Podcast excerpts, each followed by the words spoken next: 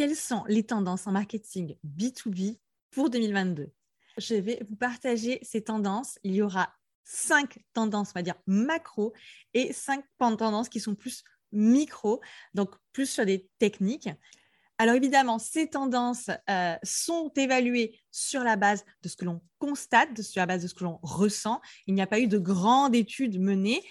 En revanche, il y a eu beaucoup de documentation et puis beaucoup, on va dire, d'empirique, c'est-à-dire des choses que l'on constate et que l'on pense que ça va perdurer ou s'intensifier pour 2022. Avant de commencer, je tiens à préciser que ce sont des tendances spécifiques au B2B. Évidemment, si vous êtes en B2C, il y aura peut-être des choses qui se recoupent, mais euh, je ne m'engage pas sur des tendances dans ce domaine-là parce que nous sommes spécialisés en B2B chez My Marketing Experience. Donc, c'est vraiment là où on va mettre le focus.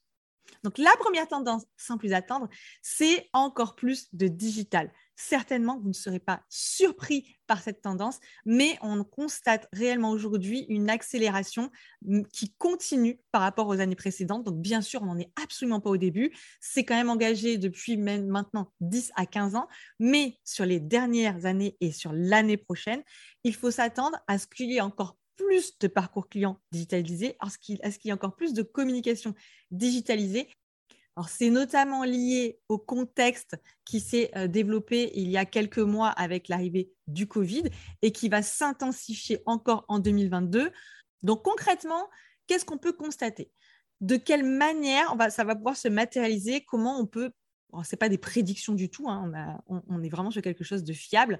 C'est, euh, on constate notamment que les vidéos aujourd'hui génèrent 82% de trafic, donc du trafic web.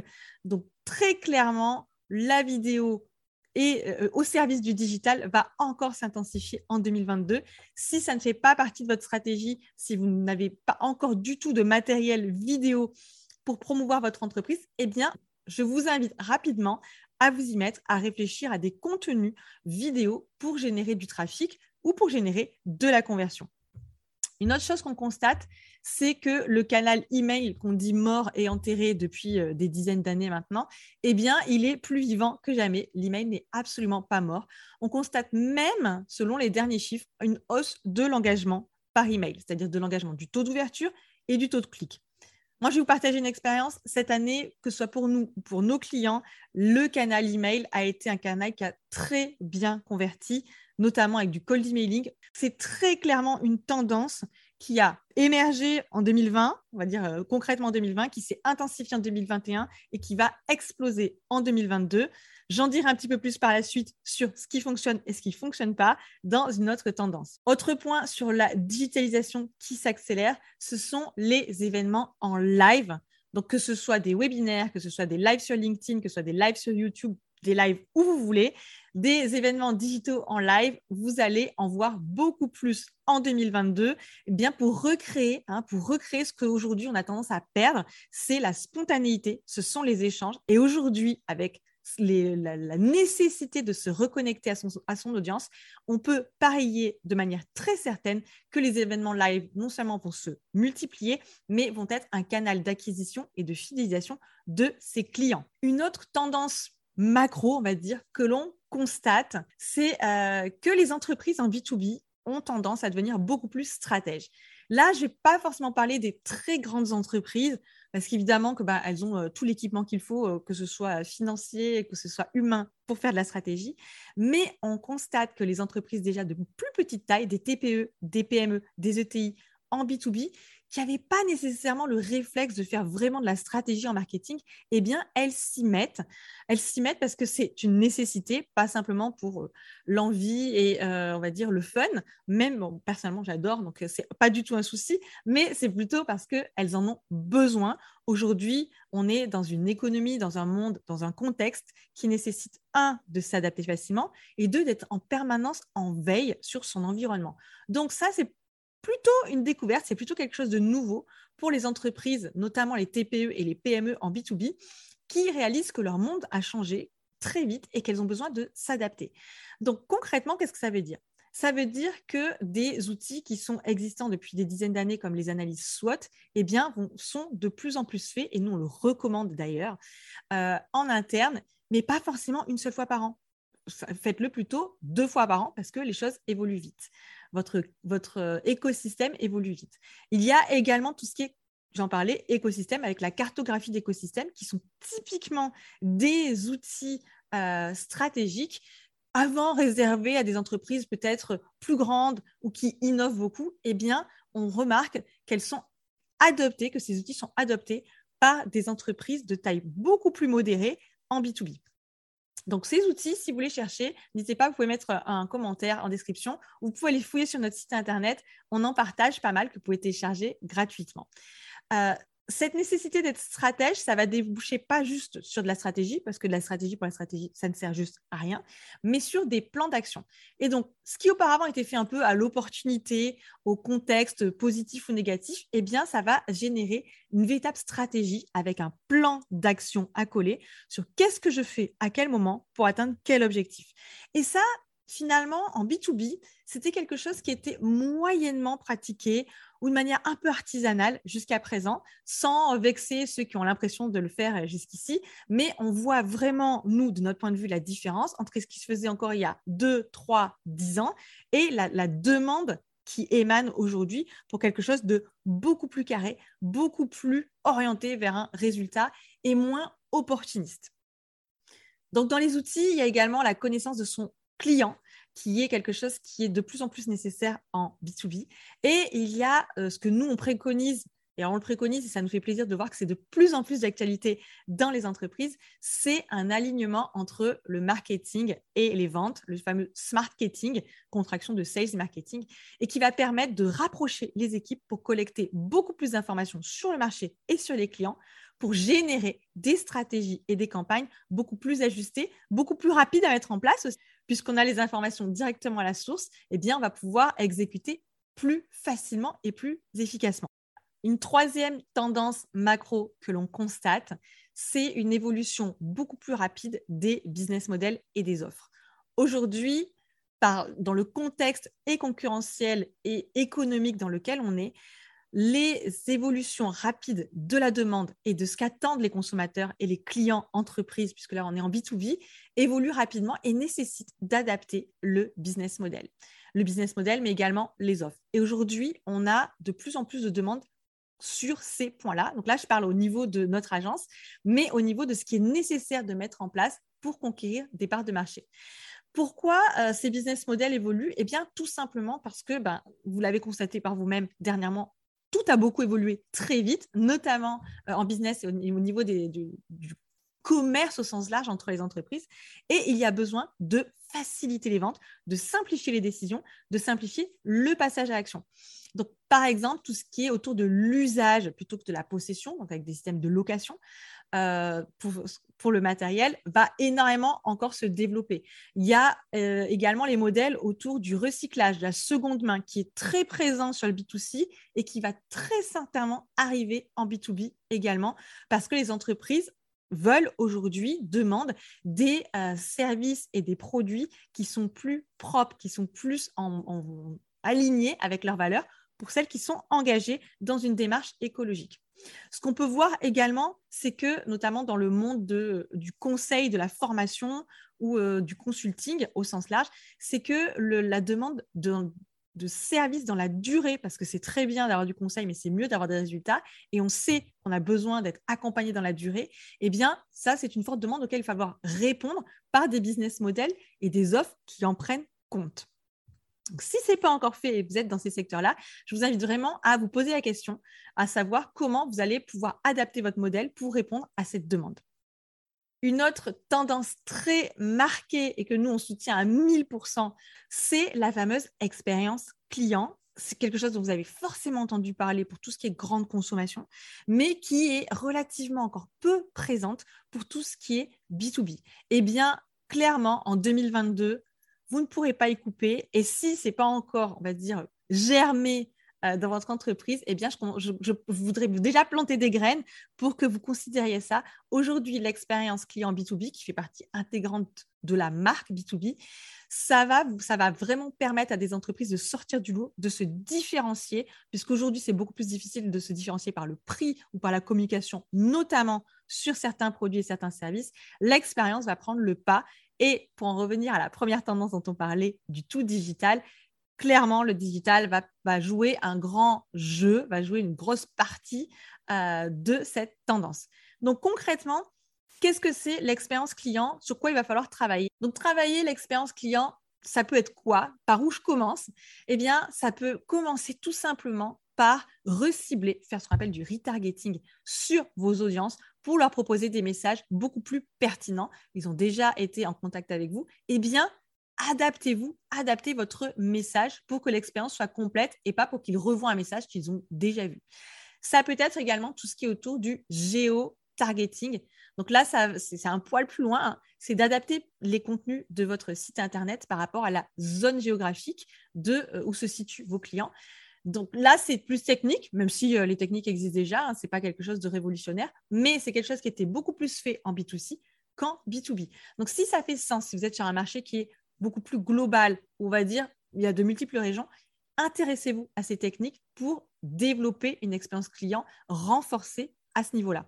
Bien entendu, tout ce qui est autour du neuromarketing et la prise en considération des émotions de vos prospects et de vos clients est un élément clé de l'expérience que vous allez leur faire vivre. Je pense que si vous nous suivez depuis assez longtemps, on en a beaucoup parlé. Si vous découvrez, si vous découvrez par cette vidéo, allez fouiller sur notre chaîne YouTube, vous trouverez beaucoup de choses sur ce sujet, c'est-à-dire de l'utilisation des émotions euh, dans le parcours client en B2B.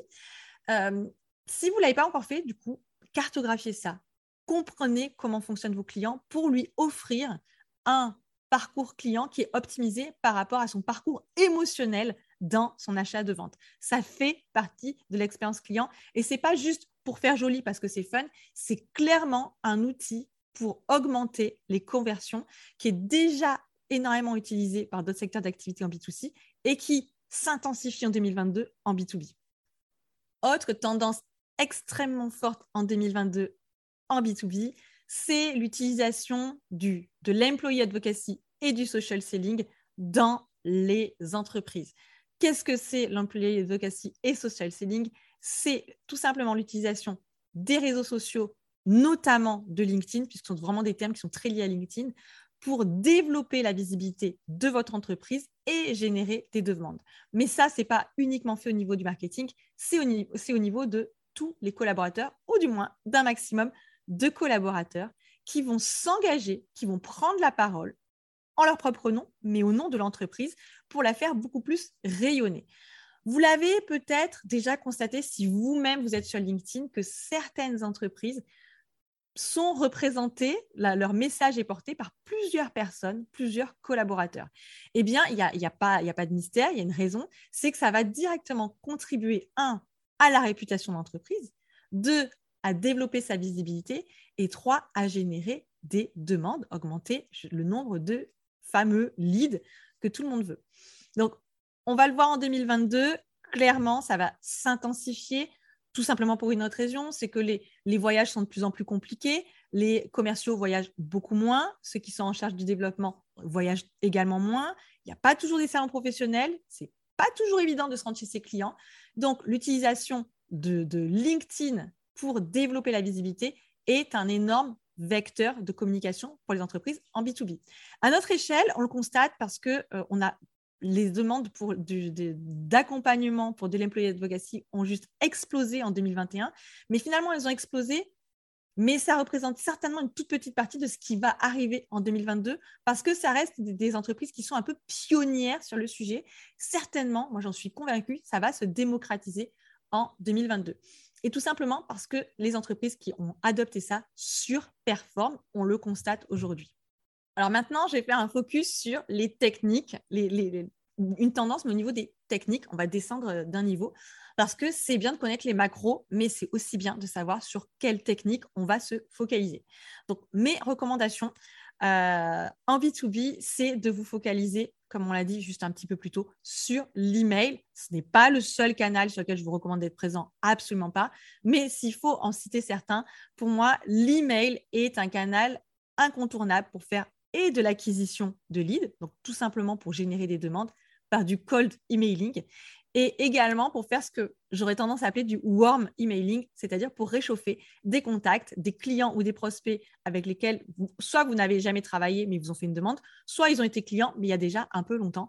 Et donc, vous allez utiliser l'email pour soit mieux convertir, soit se rappeler à leurs bons souvenirs. En tout cas, sincèrement, c'est ce qui fonctionne le mieux actuellement. J'ai du mal à penser que ça va pas être comme ça en 2022, mais il y a des conditions. Il y a des conditions, c'est que euh, on ne fait pas du mass emailing, on ne fait pas du mass cold emailing. Donc, il faut absolument que ce soit quelque chose qui soit le plus personnalisé possible et pas de la masse pour taper dans le tas et on se dira bien que sur le lot, il y en a un qui va, qui va passer. Non, ça, je vous le déconseille.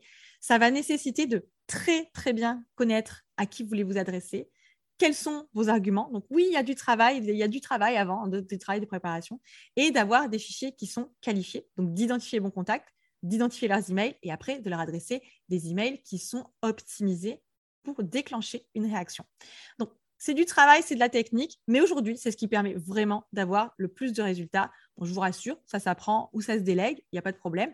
Mais euh, n'essayez pas d'aller dans la masse, de prendre votre fichier ou d'acheter des fichiers, pire, pour envoyer, parce que ça, clairement, je déconseille et vous serez déçus. Par contre, personnalisé et bien fait et, et contextualisé, ça va fonctionner. Donc, un peu plus loin après l'emailing, une autre tendance très très forte en B2B, c'est l'automatisation. Mais moi, je vais ajouter l'automatisation humaine. Si vous vous intéressez à ces sujets-là, il y a déjà eu beaucoup de littérature et plus ou moins aujourd'hui, on pourrait tout automatiser, obtenir des leads juste en appuyant sur un bouton. Méfiez-vous quand même, c'est tentant, hein, j'aimerais beaucoup. Je ne peux pas vous dire que c'est la réalité, en tout cas, ce n'est pas ma réalité du tout. Ce n'est pas, pas ce que je constate chez My Marketing Experience. Ce que je constate en revanche, c'est que oui, l'automatisation, ça aide, que ce soit en termes d'automatisation des emails, comme, on parlait un petit peu plus tôt, ou d'automatisation euh, des demandes de contact sur LinkedIn pour engager ensuite la conversation. Oui, ça fonctionne très bien. Évidemment, c'est toujours pareil, à condition d'avoir le bon message, à condition d'avoir la, bonne approche et de s'adresser aux bonnes personnes. Hein, il y a des prérequis. Mais euh, je vais ajouter humaine tout simplement parce que vous n'êtes pas tenu de tout automatiser de A à Z. On peut parfaitement automatiser les premiers échanges et après reprendre la main avec un être humain, donc euh, en l'occurrence vous, euh, pour échanger avec la personne et avoir des conversations. C'est pas parce qu'on est en 2022 et qu'aujourd'hui on peut tout automatiser qu'on va se dire bah, on peut se débarrasser des humains et ça va être gêné par une machine. On est en B2B, on est dans des relations qui sont principalement fondées sur de l'humain et sur de la confiance. Et aujourd'hui, en termes de conversation, si vous voulez aller vite, faites-le vous-même une fois que, c'est accroché, que l'attention est accrochée. Si vous devez déléguer un robot, ça risque de prendre beaucoup plus de temps. Il va falloir de l'intelligence artificielle. Cette intelligence artificielle n'arrivera pas forcément au même niveau que la vôtre aussi rapidement. Donc, comme vous êtes probablement dans une TPE ou une, PME, eh ben, faites simple, automatisez ce qui est automatisable et puis après, reprenez la main. Une autre tendance, alors je ne les ai pas comptées, j'aurais peut-être dû les compter, tant pis, je les recompterai et je vous mettrai le titre avec le chiffre. Donc une autre tendance qui est euh, hyper forte, et je suis désolée, je risque d'en décevoir certains, c'est qu'aujourd'hui, les réseaux sociaux ne sont absolument plus une option en B2B. Euh, j'entends encore de temps en temps, mes clients ne sont pas sur les réseaux sociaux. Alors, je ne sais pas dans quel secteur d'activité en B2B vous êtes, mais il y a quand même fort à parier que la majorité de vos prospects et de vos clients y sont. Maintenant, ça ne veut pas dire que vous devez être absolument sur tous les réseaux sociaux, pas du tout, mais on dégage des tendances quand même. Si vous êtes en B2B, il y en a qui vont forcément mieux marcher que d'autres. Donc, les réseaux sociaux leaders en B2B, il y a bah, le leader incontesté, c'est LinkedIn, qui fonctionne très, très, très, très bien. Euh, on l'a constaté encore cette année, que ce soit pour My Marketing Experience ou pour nos clients, ça reste le réseau qui a le mieux converti. Vous avez également, euh, c'est pas forcément intuitif, mais il semble fonctionner pour pas mal de personnes, c'est Instagram, notamment pour faire de la marque employeur. Instagram est excellent. Donc la marque employeur, je vous le rappelle, c'est pour diffuser une image, pour, pour, avoir, pour diffuser votre marque et attirer des talents, donc faire des bons recrutements. Mais c'est également tout à fait possible de générer des leads sur Instagram dans certains secteurs et certains produits. Je ne dis pas que c'est quelque chose qui doit être adopté par toutes les entreprises. Twitter également, il est plus médiatique, euh, il est plus spécial. Moi, ce n'est pas forcément un réseau que j'aime beaucoup, mais je ne peux pas l'ignorer non plus. Euh, en revanche, un réseau, si on l'appelle réseau social, YouTube a très bien fonctionné pour nous cette année, euh, a très bien fonctionné pour beaucoup de gens avec lesquels je parle en B2B. Donc, si vous produisez du contenu, YouTube n'est pas à écarter du tout. C'est un réseau qui est euh, le deuxième réseau le plus utilisé. Après Google, c'est ce qui est le plus utilisé pour faire des recherches. Donc, vous pouvez absolument miser euh, sur YouTube si vous êtes en B2B et si vous produisez du contenu de qualité. Également, il y a un réseau. Euh, on a fait un récent podcast sur le sujet, c'est TikTok. Alors, je ne l'utilise pas, mais euh, selon beaucoup, beaucoup, beaucoup euh, de spécialistes en marketing digital et en marketing des réseaux sociaux, TikTok va probablement exploser en B2B en 2022. Donc voilà, si ça vous intéresse, on a un podcast sur le sujet. Je vous mettrai le lien en commentaire. Comme ça, ça vous permettra d'explorer et d'aller plus loin. En tout cas, ce qui est sûr, c'est que sur les contenus, les formats qui vont continuer de plaire en 2022, il y a la vidéo, on en a parlé. Donc, produisez des vidéos si vous avez cette possibilité. Il y a également tout ce qui est live, on en a parlé. Donc là, je fais juste un résumé de ce qui s'est dit. Et euh, les formats qui sont verticaux, parce qu'aujourd'hui, euh, les consultations, le trafic web est surtout porté par le mobile, par les connexions sur les téléphones portables. Donc forcément, en, format vertical, c'est beaucoup plus adapté pour visionner sur un téléphone. Et enfin, une dernière tendance dont je voulais vous parler, euh, c'est une tendance qui est également très développée en B2C et qui émerge, qui arrive en B2B. On n'est jamais très, très innovant. Hein. On a tendance à aller regarder ce qui se passe en B2C et à l'adopter et à l'adopter et l'adapter en B2B. Eh bien, cette tendance, c'est le co-marketing. Donc, vous l'avez peut-être entendu sous le terme de co-branding, de partenariat. Ce sont juste des dérivés du co-marketing qui est un terme beaucoup plus euh, englobant pour des collaborations entre entreprises pour s'apporter mutuellement de la visibilité et des bénéfices en termes de lead, en termes de notoriété, en termes de pénétration d'un marché. Donc, typiquement, le co-marketing, c'est euh, un outil fabuleux si on ne veut pas dépenser des millions ou des milliers, tout simplement, en publicité. On cherche un partenaire, on cherche une entreprise avec laquelle faire une action. Euh, on a également un podcast sur le sujet du co-marketing. Si ça vous intéresse, je le mettrai également euh, en description. Comme ça, je ne vous refais pas tout le topo. Mais ce qui est intéressant, c'est que vous allez pouvoir soit vous adresser à une nouvelle audience, soit vous adresser à votre audience actuelle, mais avec un message différent qui va pouvoir lui apporter de la valeur. Et vous allez pouvoir vous positionner et positionner votre entreprise comme une entreprise au service de son audience et de ses clients. Donc, c'est hyper intéressant parce qu'il euh, y a plein mais vraiment plein, plein, plein de possibilités de collaboration qui sont souvent complètement inexploitées, sous-exploitées ou ignorées en B2B. Donc, vous pouvez, euh, vous pouvez largement vous questionner pour 2022 pour vous dire est-ce que ça peut valoir le coup pour moi de faire un webinaire, par exemple, tout simplement. Un webinaire, c'est un, avec une autre entreprise, c'est une action de co-marketing. Donc voilà, un résumé rapide des tendances pour 2022. Vous allez trouver plein de références en description pour aller plus loin sur les sujets qui vous intéressent. Je voulais que ça reste quelque chose de concis. J'espère que j'ai tenu bon. Si vous avez des questions, vous pouvez les mettre en commentaire. N'hésitez pas à partager ce qui, pour vous, sont des tendances dominantes pour 2022. Merci beaucoup. Ce podcast est rendu possible par My Marketing Experience, agence de conseil et de services en marketing B2B. Si vous avez aimé cet épisode, eh bien n'hésitez pas à nous le dire, à nous le faire savoir, à le partager autour de vous pour aider un maximum de personnes et pourquoi pas nous laisser un avis positif sur Apple Podcast. Bref, n'hésitez pas à nous soutenir pour faire connaître ce podcast et continuer à le faire découvrir à un maximum de personnes. Merci encore pour votre écoute et on se retrouve très bientôt pour un nouvel épisode de My Marketing Podcast.